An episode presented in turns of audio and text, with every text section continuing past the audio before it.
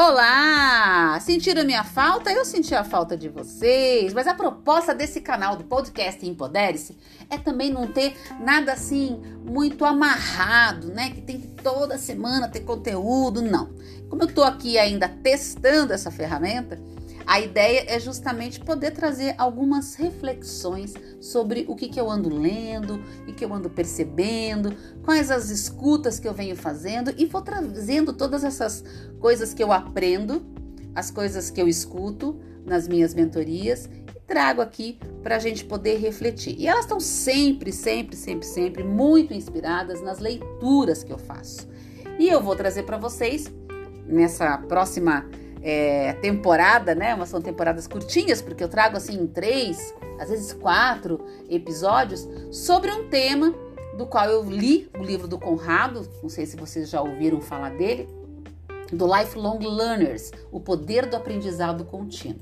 Eu me considero alguém que aprendo continuamente desde que me conheço por gente. Mas é legal ter esse, esse termo agora, né, que tá tão é, é, falado em redes sociais, cursos abrindo e tal, sobre algo que eu acredito que seja, é, às vezes, característica de algumas pessoas, né? Que estão sempre aprendendo, independente da área formal, por exemplo.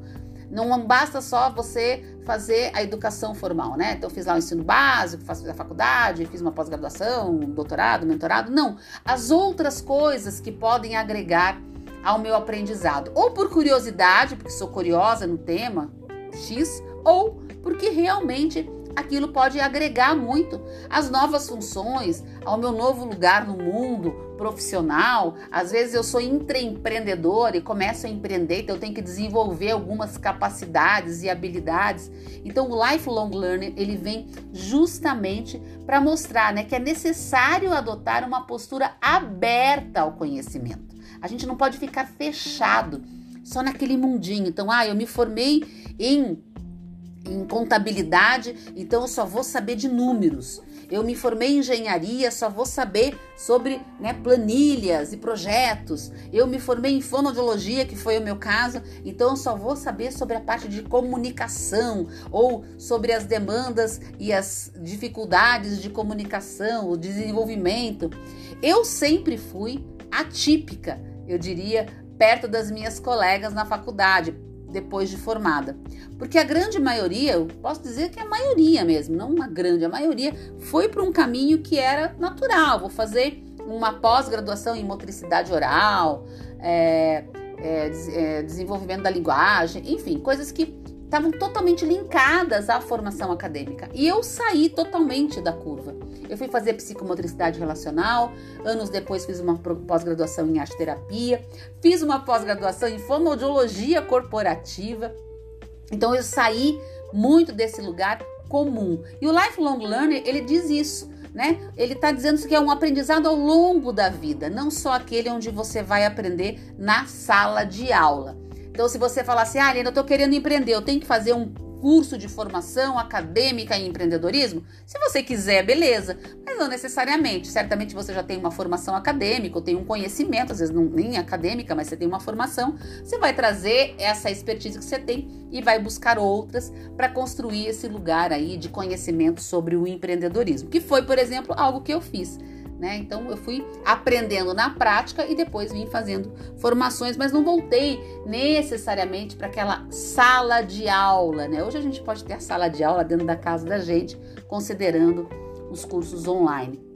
Mas o lifelong learning é exatamente isso, é esse aprendizado ao longo da vida. Então é muito fácil a gente entender que ele vai além, né, da formalidade na educação. É, a aprendizagem ela precisa ser encarada como um processo sem fim, sem diploma. Né? Não tem nem o diploma que importa mais. Mas por mais requisitado que seja, ele vai encerrar a jornada dele na hora que você tem o diploma. E a importância do lifelong learning é ir para além dessa formação formal. Ao adotar essa postura, eu assumo que é preciso reinventar muita disposição e regularidade tudo que compromete meu desenvolvimento, as minhas competências, né, a, minhas, a minha oportunidade de prosperar profissionalmente. E mesmo se eu estiver numa fase já que eu me aposentei, mas eu tenho ideias, eu estou afim de, de repente desenvolver um projeto social dentro de um voluntariado, o lifelong learning vai te ajudar. Por quê? Porque você vai estar tá buscando outros espaços de conhecimento. E aí é muito legal a gente poder entender que qualquer tempo é tempo para que a gente possa desenvolver novas aprendizagens.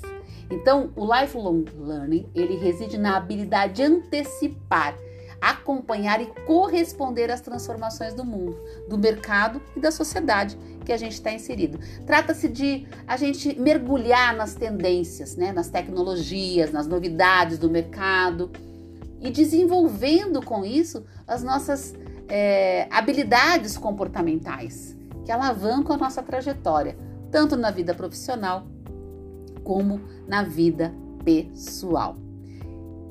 E aí eu te pergunto, o que, que você está fazendo hoje, nesse exato momento, com as suas ideias? Elas estão só no campo das ideias, lá num caderninho, às vezes até guardado num caderninho, mas você não está fazendo nada com isso. Porque também, partir do princípio que eu tenho a ideia e eu fico fazendo curso, curso, treinamento, lendo, não sei o quê, mas eu não estou colocando nada em prática, aí não está adiantando nada.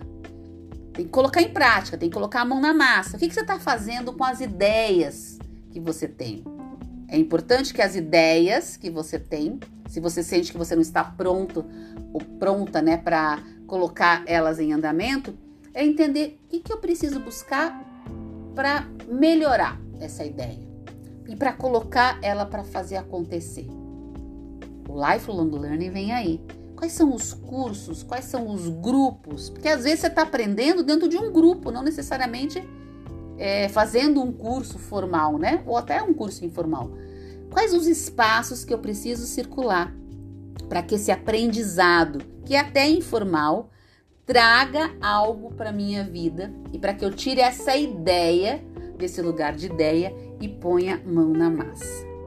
Pensa aí, anota aí, que a gente vai continuar voltando no próximo episódio e conversar sobre como que a gente coloca isso na prática. Será que você está realmente buscando novas aprendizagens ou você está presa naquela formação que você tem, no conhecimento que você tem, e mesmo fazendo outros cursos, você não consegue se largar daquilo. E aí a ideia fica só no campo da ideia, não vai para a prática. Pensa aí, anota aí e a gente conversa no próximo episódio. Até mais!